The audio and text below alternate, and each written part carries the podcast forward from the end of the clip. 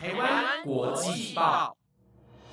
，The Taiwan Times 制作播出，值得您关注的国际新闻节目。欢迎收听台湾国际报，我是维源，马上带您关注今天六月十八号的国际新闻重点。Hello，各位听众朋友们，大家好。马上来带大家关注到跟国际政治及国际科技相关的重点新闻。有中国禁止我国石斑出口的最新消息，台湾生技团队在国际上大放异彩，以及乌克兰加入欧盟会面临的挑战。如果您对以上新闻内容有兴趣，就请各位一定要收听到最后哦。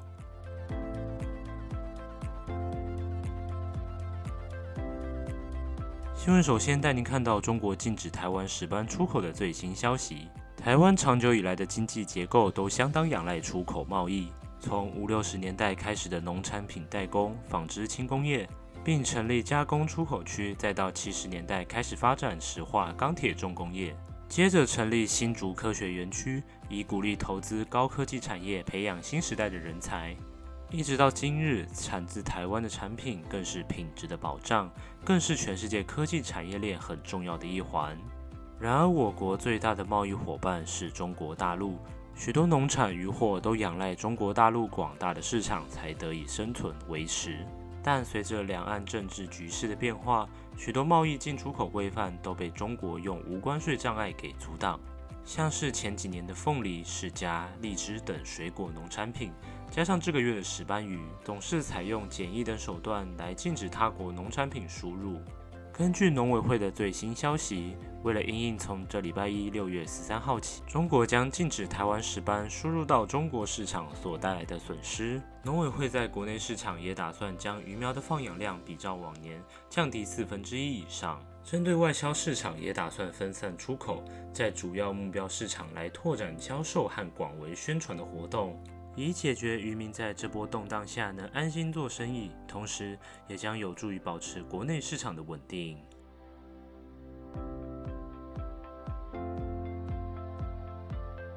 再来带您关心到俄罗斯间谍所采取的谍报作战。有句话说：“知己知彼，才能百战百胜。”从古至今，当战争开打之后，各国的情报工作是相当重要的一部分。往往许多关键战役都是因为谍报人员的杰出表现，让某方获得重要的战略布局位置，或是足以分析对方心理状态的资讯，来建立更有利的谈判机会。然而，即便到了现代社会，各国的情报单位都依然有所行动。因应近几个月的乌俄冲突，俄罗斯也派出间谍到国际法庭上卧底，希望能找出对俄军有利的情报。根据荷兰情报安全总局表示，日前抓获一名涉嫌为俄罗斯军情局工作的男子。该名特工透过伪造一名巴西人的身份，申请到海牙国际法庭上实习，直到在机场准备入境的时候被海关人员识破，随后立即被遣返回国。有荷兰资深情报官员表示，俄国情报人员都受过精密且长期的训练。学会隐瞒与俄国的关联，化身为外籍人士，则更好取得有利的情报。也幸亏该名特工没有成功窃取到国际刑事法庭上跟侦查乌俄战争相关的有价值情报。荷兰情报与安全总局局长阿克布姆也表示，要抓到这种高等级别的特工是相当难得的一件事。而只要有利益冲突，人势必想让自己的优势更多一些，战争便是最好的体现。只希望乌俄冲突能赶紧结束，让当地居民为这长达四个月的痛苦画上句点。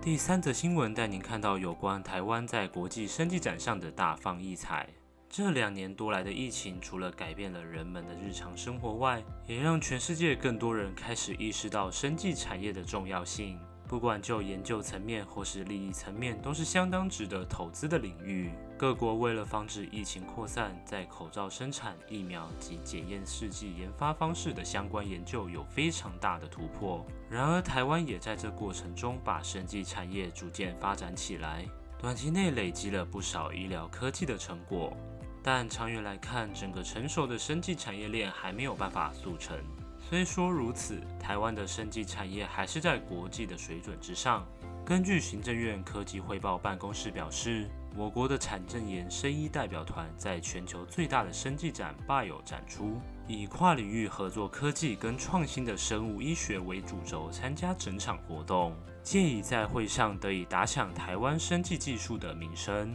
北美生物科技展时隔两年再次在美国圣地亚哥举办实体展，今年的展览意义格外特别，因为是疫情风波趋缓过后的首次展出。将更好的应疫情带来的世界情势转变，也让各国有更好的交流机会。透过许多的实体商业合作机会，相信将带来更多生物科技上的全新突破。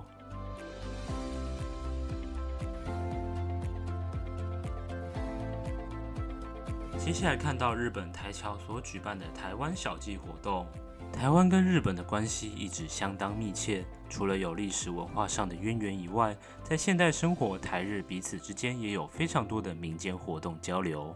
台湾甚至也对日本三一一大地震的时候伸出援手，提供相当多的物资补给以及金钱援助，种种行动都证明台日关系的友好。而日本也是国人最爱出国旅游的去处，但如今受到疫情影响，行动上还是有些不方便。很多在日本居住的台侨也无法定期回到台湾生活，于是留日台侨总会在今年度也正在举办台湾小祭，这是给无法回来台湾的台侨一个怀念故乡跟向日本当地民众介绍台湾的实体活动。整场活动有美食街在介绍很多的台湾特色小吃，在一旁还有书摊在贩卖介绍台湾观光资讯的书籍。留日台侨总会会长张君成表示。很多旅居日本的侨胞受疫情影响不能回家乡，所以希望能透过美食和一些生活文化，让他们能享受回家的感觉。日本中华联合总会会长朱公亮在活动开幕时也提及，台日之间的观光人数一直维持相当高的比例，即便因为疫情影响了整个生活形态，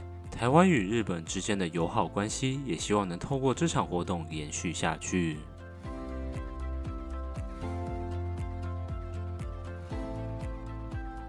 最后一则新闻带你来了解到乌俄冲突的最新情况。乌克兰与俄罗斯的战争延烧至今已经接近有四个月的时间，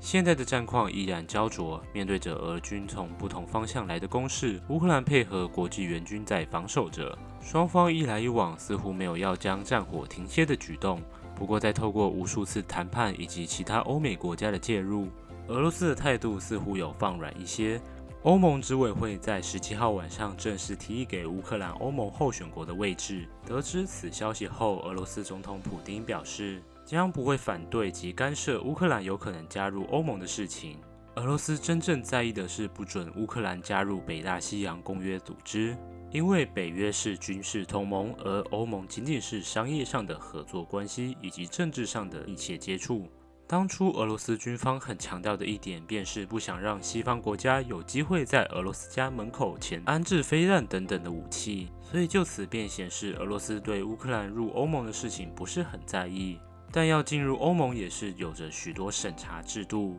所有新成员的加入都需要经过现有全体二十七个会员国的批准。并且在加入前要将自己国内的政治、经济、司法体系变成能兼容欧盟体系的制度，这些繁杂的程序可能都需要花上好几年的时间才能完成。接下来的局势变化也将会影响整件事的发展时间。